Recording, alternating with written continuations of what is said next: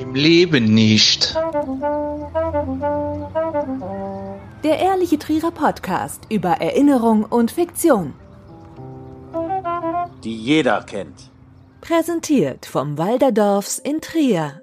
Wenn man Experten nach der Qualität von Immobilien befragt, dann bekommt man meistens Lage, Lage, Lage als Antwort. Aber was heißt das konkret und vor allen Dingen für den Immobilienmarkt in Trier? Mit Matthias Laux, Geschäftsführer der Laux und Partner Hausverwaltungen GmbH, wollen wir darüber sprechen. Hallo Matti, ich grüße dich. Hi Christoph. Wie geht's dir? Auch soweit, ganz gut. Ich hab momentan Urlaub. Das sind beste Voraussetzungen für eine schöne Aufnahme. Du hast dich dazu entschieden, den Familienbetrieb zu übernehmen. Woher kommt denn deine Liebe zum Betongold, wie der Investor sagt? Es war ein steiniger Weg, um mal im Bild zu bleiben. Also ich musste schon relativ früh auch immer aushelfen. Das war bei uns einfach so zu Hause. Ich musste mindestens zwei der sechs Wochen Sommerferien arbeiten. Mhm. Damals als Hausmeistergehilfe noch, also keine Ahnung, Kontrollgänge, ähm, äh, Gartenarbeiten etc. pp. Und dann gab es einen Punkt in meinem Leben, da stand tatsächlich die Entscheidung für mich äh, an, ähm, entweder gehe ich zur Bundeswehr oder ich mhm. übernehme die Firma meines Vaters. Du erinnerst dich, wir hatten da auch gesprochen. Das war genau in dem Jahr, als die Wehrpflicht abgeschafft wurde, mhm. tatsächlich. Und ähm, ich wurde gemustert auch, T2. Allerdings hatte der ähm, Stabsarzt oder ich weiß jetzt nicht. Wer da auch immer zuständig war, genau, genau. Ersatzamt ja, in Trier. Ja, exakt, genau. Der hatte Urlaub oder er war nicht zu sprechen. Ich musste also nochmal zu dem Termin. Und dann hatte ich aber eine Woche später einen Ausbildungsvertrag in Mainz unterschrieben damals. Hab mich dann dazu entschieden, erstmal eine Ausbildung zu machen als Immobilienkaufmann. Auch außerhalb von Trier, ganz bewusst. Mhm. Ähm, und dann später zu meinem Vater dazu zu stoßen. Nach der dreijährigen Ausbildung, die ich in Mainz und in Konz dann abgelegt hatte, auch sehr, sehr gut bestanden habe, möchte ich mal hier angemerkt ja. haben. Ja. ja. Wunsch dazu nachträglich. Ja, danke, danke. Ja, ist schon ein bisschen was her. Dann habe ich beschlossen, duales Studium zu machen. Mhm. Kann nur jedem, der sein Abitur noch vor der Brust hat, raten, macht bitte euer Abitur und studiert an der Uni, weil duales Studium ist immer wesentlich mehr Arbeit und wesentlich weniger Freizeit als ein normales Studium. Ja, hat die Arbeit ja nicht geschadet. Aber jetzt hast du ja, quasi den Blick über den Tellerrand hinaus genau. gewagt und dein Vater ist ja auch sehr, sehr erfahren in dem Business. Inwieweit Inwieweit gab es denn da vielleicht auch schon so Konfrontationen, wo du vielleicht eine andere Sichtweise hattest, weil du jetzt da in deiner Ausbildung, in deinem Studium Dinge ja. gelernt hast und vielleicht auch irgendwie auch eine andere Zielsetzung auch hast? Gab's ja, Situationen? Ja, natürlich reichlich. Vor allen Dingen in der ersten Phase, als ich nach der Ausbildung direkt zu meinem Vater mhm. bin da waren wir einfach beide noch nicht so weit. Wir waren einfach beide noch nicht so weit, dass wir miteinander arbeiten konnten, äh, so dass ich mich dann auch dazu entschlossen habe, nach einem kurzen Abstecher zu RTL Luxemburg mhm. äh, für ein halbes Jahr dann nochmal äh, was eigenes zu machen in meinem Beruf, auch in Frankfurt. Okay. Mit meiner jetzigen Frau, fünf Jahre. Was war das? Das war auch Hausverwaltung, klassische Hausverwaltung bei ähm, Ableger von Engel und Völkers und ähm, dann auch für große Immobilien Forces Property Management gemacht. Was heißt Property Management? Äh, ist Englisch für Hausverwaltung. Also, Ach so, ja. Es ist natürlich einfach, professioneller ja, an wie ja, Facility Manager ja, auch. Genau, ne? Facility Manager, Property Management. Wobei Facility Management, das ist auch nochmal ein eigener Begriff, da könnten wir auch nochmal einen eigenen Podcast drüber machen. Okay. Property Management ist eigentlich, ja, das, was man in Frankfurt zu einem Hausverwalter sagt, sage ich mal so. Wenn es um Real Estate geht. Ja, ja. ja, oh Gott. Was äh, zeichnet denn eine gute Hausverwaltung aus? Eine gute Hausverwaltung zeichnet aus Professionalität. In dem Sinne, es sollte die Berufsvoraussetzungen erfüllt sein, die seit Anfang 2000 2019 gelten. Ach, das ist so festgelegt. Bis Anfang 2019 war der Beruf des Hausverwalters nicht reguliert. Also es gab keine Voraussetzungen. Man konnte quasi nur mit dem Gewerbeschein 34c eine Hausverwaltung aufmachen. Das ist ja wie Journalist, Fußpfleger. Ja. ja, genau, Makler. Ja, ja. Und äh, wie hat sich das geändert? Äh, Was für Kriterien gelten da jetzt? Es gelten bestimmte Kriterien, wie zum Beispiel, dass man eine Fachausbildung gemacht haben muss, ne? also mindestens eine Berufsausbildung. Man braucht eine äh, Vermögensschadenhaftpflichtversicherung und man muss äh, Mitglied in einem Verband sein. Das sind jetzt mal nur drei Kriterien. Mhm. Und natürlich den 34c Gewerbeschein. Ja. 34c ist jetzt äh, non Paragraph 34c ist einfach den Gewerbeschein, den man bei der Stadt beantragen kann. Da muss halt drinstehen, dass man Hausverwaltung macht. Hm. Ich merke schon, ihr legt sehr, sehr viel Wert auf Vokabeln und eine Geheimsprache, dass ah. ihr da gegebenenfalls mal so untereinander schnell mal irgendwie ein Stichwort sagt, ja. ähm, auch eine Immobilie zu bewerten, dass man ja. da einfach mal so sagt, dass der andere komplett raus ist. Spannend. Ja. Wie schaut man denn am besten als Mieter in Trier nach einer guten Immobilie? Was sind denn da so die klassischen Anlaufstationen? Also ganz klassisch natürlich das Internet, mhm. Immobilien Scout 24, immowelt.de. Wie ist mit 100.000.de? Äh, 100.000 auch, natürlich, 100.000.de. Äh, das ist äh, auch eher schon, ich sag mal so ein Geheimtipp, weil hier ist immer noch sehr studentisch geprägt mhm. auch. Und die ganzen Studenten, die nicht aus Trier kommen, die kennen 100.000.de nicht. Okay. Ähm, die gucken eher bei ImmoScout und daher sind auch gut Angebote bei 100.000.de zu finden. Ganz guter Geheimtipp von mir als Profi, schaut in die Zeitung. Weil viele ältere äh, Menschen äh, haben einfach sind nicht warm im Internet und stellen sowohl ihre Miet- und Kaufangebote, äh, sind das so gewohnt, die stellen die in die Zeitung. Und da kann man heutzutage wirklich noch gute Angebote finden, die weder im Internet noch auf irgendeiner anderen Plattform zu finden sind. Jetzt haben wir ja in Trier ungefähr einen Leerstand von 2018 von etwa drei Prozent. Gibt es denn bestimmte Preissegmente oder bestimmte Immobilien, wo die Schlangen ganz einfach länger sind als bei anderen Immobilien, die jetzt vielleicht schwerer zu vermieten sind? Die Schlangen sind überall gleich lang. Äh, wenn die Preise äh, im, im Markt sind und die Immobilie eine anständige Lage und einen anständigen Zustand hat, mhm. dann hat man überall immer noch eine sehr hohe Nachfrage, wobei der Corona-Effekt da jetzt äh, momentan schon anfängt zu wirken, insbesondere was das studentische Wohnen angeht. Das heißt? Äh, man konnte ja im Volksfreund auch lesen, dass das Studentenwerk ähm, fürs Wintersemester ungefähr von 20 Prozent Leerstand ausgeht. Und das ist das Studierendenwerk, die erste Anlaufstelle für Studenten. Das bedeutet natürlich für die privaten Vermieter, die dann, ich sag mal so, die zweite Anlaufstelle erst sind, mhm. ähm, natürlich auch entsprechende Leerstände, wenn sie sich äh, auf Studenten festgelegt haben. Okay. Ist ja auch eine gute Zielgruppe, wenn man da bedenkt, bei Regelstudienzeit von etwa drei bis vier Jahren, bis man den Master hat, hat man da auf jeden Fall da schon mal eine Dauer des Mietverhältnisses, mit der man auch planen kann. Jetzt hast du aber eben auch schon zum ersten Mal den Begriff der Lage gebracht. Ja. Was zeichnet denn jetzt in deiner Sicht eine gute Lage aus? Als erstes äh, gibt es da festgelegte Lagen von der Stadt Trier. Es gibt eine Karte, da steht genau drin, was ist eine gute Lage, was mhm. ist eine schlechte Lage. Einfach mal so ganz allgemein zeichnet eine gute Lage äh, eine Nähe zur Innenstadt aus, allerdings auch noch ein wenig höher gelegen. Mhm. Weil wir haben in Trier ja ein ganz besonderes Mikroklima.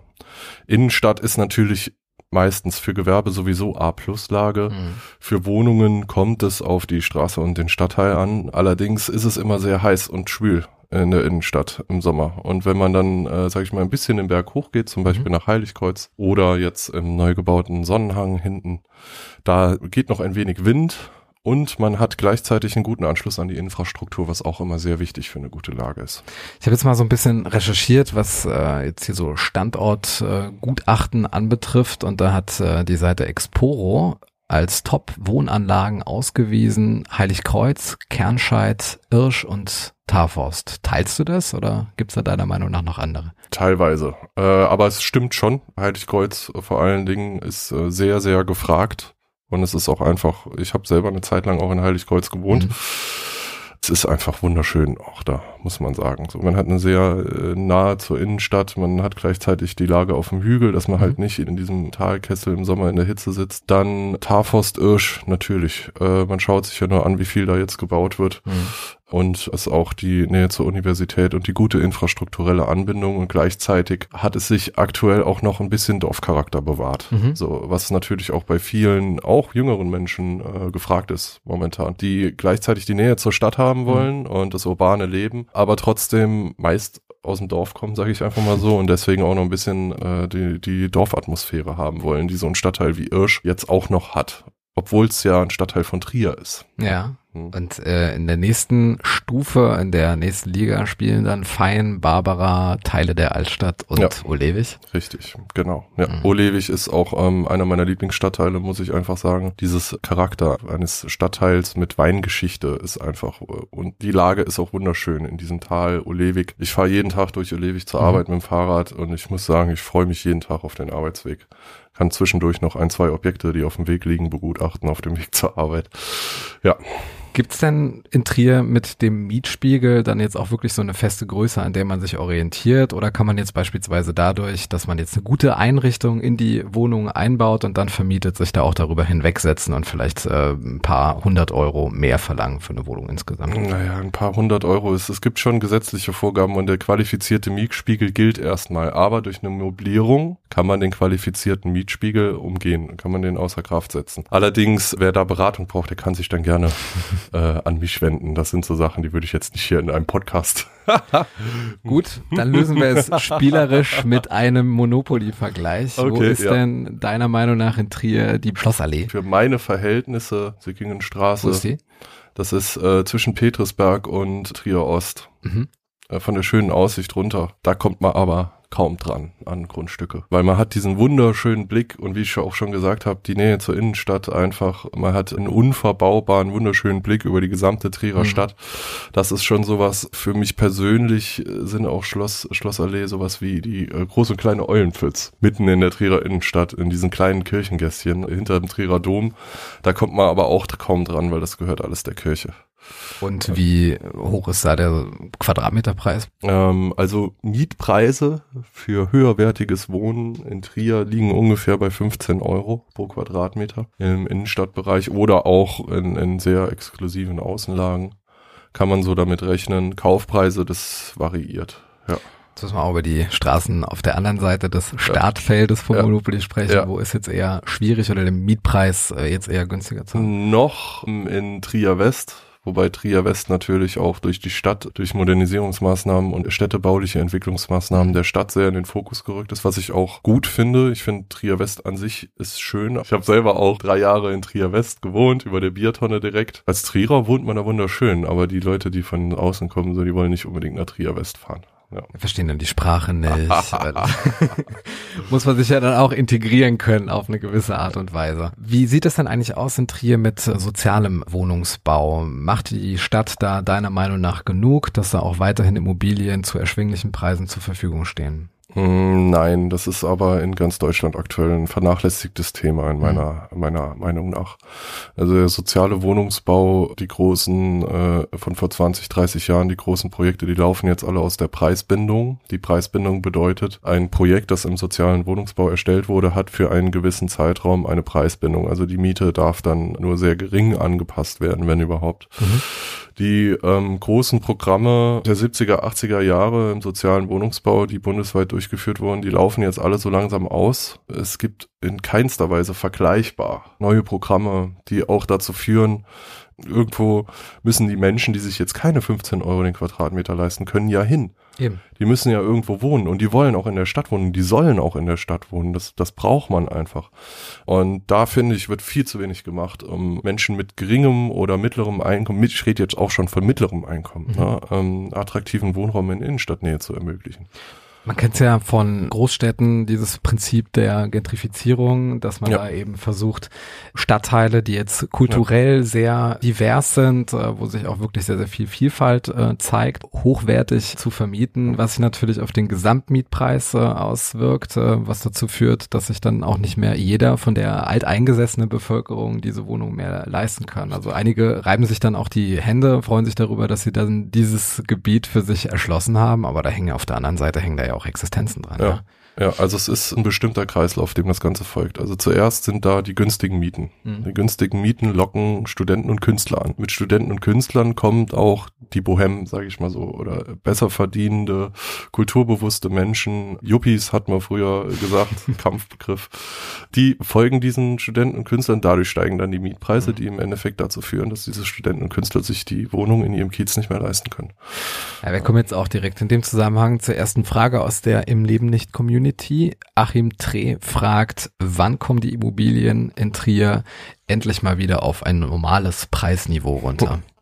Das Preisniveau ist an viele Faktoren gebunden, aber ein wesentlicher Faktor ist äh, der Leitzins, ähm, also die Zinsen an sich. Und ähm, solange die Zinsen sich nicht bewegen, ist davon auszugehen. Ich muss jetzt im Konjunktiv reden, weil äh, die Corona-Sache könnte sich auch durchaus auf den Immobilienmarkt äh, auswirken. Mhm. Ähm, da sind aber, das ist sehr, hängt von den Langzeitfolgen ab. Mhm. Ähm, also solange die Zinsen sich nicht nach oben bewegen, werden sich die Immobilienpreise nicht nach unten bewegen. Ich denke, in Deutschland ist es auch unwahrscheinlich, dass sich die Preise nach unten bewegen. Maximal eine Stagnation in den nächsten fünf Jahren mhm. ist zu erwarten. Also, dass die Preise auf gleichem Niveau bleiben, ohne weiter zu steigen. Du hast die Konsequenzen von Corona schon angesprochen. Also wenn wir jetzt beispielsweise einen Blick auf die Zukunft deutscher mhm. Innenstädte, also das mhm. Stadtzentrum, äh, mhm. Wagen steht ja offenbar ein großer Wandel bevor. Der Business Insider schreibt, dass infolge von Corona bundesweit 50.000 Geschäfte schließen könnten. Am Karstadt hängen ja jetzt die ominösen Alles muss raus Plakate. Unternehmerisch eine Herausforderung. Für die Kunden eine Umstellung, weil es wird ja immer davon auszugehen sein, dass sich da was Neues ansiedelt. Wie schätzt du das denn ein? Gibt es dann irgendwann äh, Leerstand oder gibt es da andere Unternehmen, die jetzt tatsächlich auch Schlange stehen und ein großes Interesse haben, sich im Stadtzentrum anzusiedeln? Also wir haben mit der Simeonstraße eine der besten Einkaufsstraßen in ganz Deutschland tatsächlich, durchs mhm. Dreiländereck und durch Luxemburg. Also wir sind regelmäßig unter den Top 5 oder Top 10 der Einkaufsstädte in Deutschland vom Quadratmeter Mietpreis her. Deswegen äh, sehe ich für normale Ladenflächen ja, wird sich ein Mieter finden. Für so eine Spezialimmobilie wie jetzt der leere äh, Karstadt. Da bin ich selber gespannt, was da reinkommt. Mhm. So, ja, das ist äh, durchaus eine Spezialimmobilie. Ich meine, es muss ja auch nicht immer Einzelhandel sein. Ja. Also in anderen Großstädten hat man ja dann häufig irgendwelche Wettbüros. Ein City Ikea könnte ich mir sehr gut vorstellen. Ja. So wie es ihn in Wien gibt. Wo man quasi ein Showroom hat und sich dann ja. die Sachen liefern lassen Richtig, kann. richtig. Mhm. Ohne Park, also die haben in Wien ja ein ganz tolles Konzept umgesetzt, ohne Parkhaus, also nur für Fußgänger, wo man die Sachen dann entweder bestellen kann oder so hauptsächlich Kleinkram dann mitnehmen kann. Also da, wo früher der H&M drin war, ist ja jetzt im Grunde auch der DM drin ja. und das ist ja jetzt auch also. ein Weg hin zu vielleicht auch Lebensmitteldiscounter, die sich jetzt auch da im Zentrum ansiedeln können. Ja, ja genau. Jetzt haben wir schon dieses Corona-Damoklesschwert, was ja über uns äh, kreist, ähm, jetzt schon mehrfach angesprochen, was die Zukunftsprognosen angeht. Wie war das denn bei euch im äh, Unternehmen? Habt ihr da jetzt persönlich, äh, wart ihr betroffen gewesen davon? Wie hat sich das auf euch ausgewirkt? Zum Glück sehr wenig. Also wir sind schon seit über zehn Jahren sehr stark durchdigitalisiert. Das hat mein Vater schon sehr stark seit den 2000er Jahren vorangetrieben. Da waren und sind wir auch immer Vorreiter in Trier gewesen. Dadurch war die Umstellung auf Homeoffice bei uns ein Gespräch von zwei Minuten im Teammeeting. Okay, ihr holt eure Arbeitsplätze, geht nach Hause, gut. Ne? Hm, ähm, flexibel. Ja, genau. Gleichzeitig äh, hat es bei uns äh, in der klassischen Hausverwaltungsbereich eher für mehr Arbeit gesorgt, weil die Leute viel zu Hause sind, mhm. haben Zeit mal die Abrechnung von 2005 aufzumachen, die schon die war ja noch in Schwarz-Weiß. Genau, ja, ja. Äh, und die zwei Cent äh, Unklarheiten dann zu klären. Gleichzeitig sind die Leute natürlich auch viel zu Hause, haben Zeit, das Dienstpersonal zu kontrollieren, also den Hausmeisterservice und die Hausreinigung zu mhm. gucken, ob die richtig putzen. Zudem haben die ähm, von den normalen Investoren und Mietshausbesitzern die äh, Sanierungsdurchführung, also die Modernisierungsmaßnahmen und Reparaturen mhm. etc. pp. haben auch stark zugenommen. Also auch jeder Handwerker, mit dem ich, mit denen ich ja auch viel zu tun habe, haben gesagt, die Auftragsbücher haben sich in der Zeit doch sehr gefüllt. Spannend an sich, ne? Also wenn man so bedenkt, dass da andere eher auf Kurzarbeit umstellen, scheinen das ja Bereiche zu sein, in denen man dann tatsächlich auch ein bisschen davon profitiert hat. Ja. Bei aller Tragik. Ja. Ihr kümmert euch ja auch darum, Immobilien zu vermieten für andere. Gibt es denn da beim Casting einen Katalog, nach dem ihr vorgeht, um jetzt da eine Mietpartnerschaft eingehen zu können? Was sind da so die Sachen, worauf ihr achtet, um einen guten Mieter zu finden? Ähm, einen guten Mieter zu finden ist tatsächlich ähm, der erste Eindruck ist wirklich maßgeblich. Da achte ich sehr drauf, sag meinen äh, Mitarbeitern auch, dass sie da entsprechend drauf achten müssen. Es ist wichtig, aber kein Ausschlusskriterium, geregelte Arbeit zu haben. Mhm. Dann ist es auch für Studenten wichtig, einen Bürgen zu haben. Mhm. Also Die äh, Eltern dann meistens mit richtig. dem Mietvertrag. ne? Exakt, genau.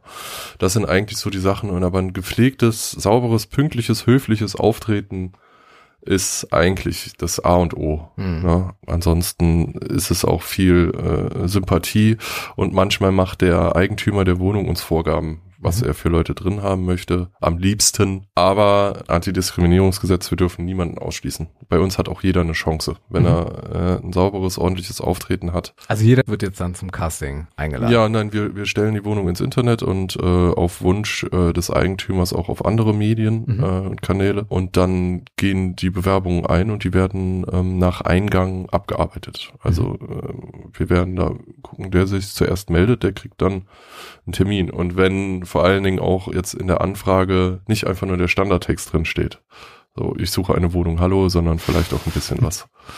Ja. Also quasi im Grunde ist das ja schon so ein Bewerbungsverfahren wie bei einem Arbeitgeber schon fast. Ja, das ist aber auch nicht unüblich. Wir vertreten ja den Eigentümer und der Eigentümer möchte seine Wohnung an einen guten Mieter vermieten und ähm, da muss man einfach drauf schauen, dass, dass das Eigentum bei dem Mieter ja auch in guten Händen ist, weil der Mieter ist ja auch in dem Moment Besitzer ähm, der Wohnung. Schon mal getäuscht vom ersten Eindruck? Hm, oft ständig, ja. aber damit muss man leben, das gehört zum Job. Ja. Wie ist das denn, wenn man jetzt so genannte Mietnomaden drin hat? Hat man da überhaupt als Vermieter eine Möglichkeit, ähm, da jetzt irgendwie mal ein bisschen Druck auszuüben, dass man sagt, so entweder wird jetzt äh, die Miete äh, überwiesen oder das Mietverhältnis endet jetzt an dieser Stelle? Wir haben in Deutschland äh, eins der stärksten äh, Mietrechte äh, der Welt, würde ich fast sagen. Zugunsten der Mieter? Zugunsten der Mieter, Mhm. zugunsten der Mieter. Also ähm, das ist immer, Mietnomaden sind immer schwierig und schon ja ein Schicksalsschlag für den Eigentümer, weil ähm, die mit unheimlich viel Aufwand äh, nur aus der Wohnung rauszukriegen sind. Mhm. Ja. Also wir haben auch äh, im Unternehmen eine eigene Rechtsanwältin beschäftigt, Mhm. ähm, die dann solche Fälle auch, äh, die zum Glück selten vorkommen, aber es kommt immer mal wieder vor. Und wenn es vorkommt, dann ist der Schaden, der dadurch entsteht, ist immer immens, weil das sind enorme Rechtskosten und der Ausfall der Miete und sehr, sehr oft, wenn sie dann raus sind, auch noch sehr hohe Reparaturkosten. Mhm. Kann man da in Haftung nehmen oder ist, wenn da einmal die Kaution aufgebraucht ist, dann auch schon die Sache geregelt? Ja, natürlich kann man denjenigen dann in Haftung nehmen, nur das Problem ist, man kriegt denjenigen dann sehr selten dann auch noch zu fassen. Solche Menschen, die wissen ja auch, was sie tun, in meiste Zeit der Fälle. Ist also so ein Geschäftsmodell, Mietmonat. Könnte man so sagen, ja, ja. ja. Heftig. Aber es ist, es ist heftig, das habe ich ja auch schon gesagt. Es kommt zum Glück selten vor, aber wenn es vorkommt, ist es für den Betroffenen schon ein Schicksalsschlag, ja. Mhm. ja. Gut, Matthias, danke für die Insights vorab. Jetzt geht's ins Quickfire beim Leben nicht im ehrlichen Podcast über Erinnerung und Fiktion, die jeder kennt. Bist du bereit? Okay, schieß los. Deine Lieblingstrierer Vokabel. Ähm, Kylo. Dein Lieblingsort in Trier. Äh, Wasserspielplatz Petruspark. Dein Trierer Lieblingsgericht. Flieten. Dein Trierer Lieblingsgetränk außer Fietz. Was gibt es denn noch? Wein. Wein. Da ist die Frage ja auch so schwer. Dein letztes Konzert, das du besucht hast. Ähm, Parkway Drive. Wo war das? In Frankfurt. Ja, Frankfurt. Dein letztes Sportereignis, das du dir angesehen hast. Zählt auch E-Sport? Also über einen Livestream auf Twitch. okay, was war das? Äh, eine Counter-Strike-Weltmeisterschaft. Ach, gibt's das noch? Ja, ja. Da Ich ist dachte- auch richtig viel Kohle drin noch. Ich Ja. dachte, nach dem Umsprung von 1,5 auf 1,6, wo man dann irgendwie so komisch springen konnte, äh, sind viele ausgedrückt. Aber interessant. Ich habe es auch nur auf Empfehlung von einem Freund geguckt. Ähm, ich selber bin, ich spiele zwar Videospiele, aber ähm, da bin ich jetzt nicht so, dass ich mir jetzt, naja. Aber es ist spannender, als Ja. jemandem beim Angeln zuzugucken. Ja, auf jeden Fall. Ja. Okay. Deine Lieblingsgastronomie. Ja, muss ich ein bisschen Werbung machen. Flietenfranz. Dein Lieblingstrierer, deine Lieblingstriererin. Helmut. In welchem Trierer Stadtteil würdest du am liebsten wohnen? Heiligkreuz. Auto oder Fahrrad? Fahrrad. Was ist deine Lieblingsserie auf Netflix? Ähm, how to sell drugs online fast. Aktuell. Komisch, dass es eine deutsche Serie ist, die dann trotzdem englischen Titel Ja, hat. ja, ist, ist strange. Aber ich habe äh, gestern mit der zweiten Staffel angefangen und es ist sehr, sehr gut. Sehr gut. Also es ist wie Dark. Ja. Hätte man jetzt auch Ja. du dunkel Da, nennen können. genau. Dunkel. Wohin fährst du am liebsten in Urlaub? Frankreich. Welches ist oder war dein Lieblingskino in Trier? Broadway, obwohl die Sitze zu klein für mich sind. War ja damals noch richtig viel Platz zum Sitzen im Royal. Ja, das Royal war super. Oder Das halbe Kino auch noch geraucht hat. das So. Atrium, wollte ich gerade sagen. Das Atrium bin ich. Flimmerkiste gab's ja damals auch noch. Ja, mittlerweile hat sich das echt so ein bisschen äh, reduziert. Was ist denn das Erste, was du machen möchtest, wenn die Corona-Zeit vorbei ist? Reisen tatsächlich, ja. Welches Land schwebt dir da vor? Also wir wollten mit dem TGW runter nach Marseille fahren. Da wohnen Freunde in der Familie. Ähm, die wollten wir besuchen. Ich habe eine 16 Monate alte Tochter, 17 Monate, Entschuldigung, Schatz. Äh, Ja, hört sich das wahrscheinlich in fünf Jahren nochmal an. und äh, ähm, da wollten wir mit dem TGW runterfahren. Das ist aber jetzt wegen Corona leider nichts geworden, diesen Mhm. Sommer. Welches Buch würdest du denn auf der Zugfahrt lesen? Den äh, aktuellen Simon Scarrow nochmal. Das sind äh, Römerbücher, historische Romane. Wer ist der Titel dann von dem Buch? Mm, Die letzte Schlacht heißt der, glaube ich, jetzt. Ja, ja. Simon Scarrow ist der Autor. Mhm. Gut. Matthias, du kannst alle Plakatwände in Trier mit einem Satz versehen. Welcher wäre das? Hashtag europäischer Zusammenhalt. Und damit gehen die Plakate in Druck. Im Leben nicht der ehrliche Trierer Podcast über Erinnerung und Fiktion, die jeder kennt. Heute mit Einblicken in die Trierer Immobilienszene. Wer mehr über Laux und Partner erfahren möchte, geht auf laux-immobilien.de. Vielen Dank, Matthias, für deinen Besuch. Schön, dass du da warst. Danke, Christoph. Im Leben nicht. Der ehrliche Trierer Podcast über Erinnerung und Fiktion. Die jeder kennt. Präsentiert vom Walderdorfs in Trier.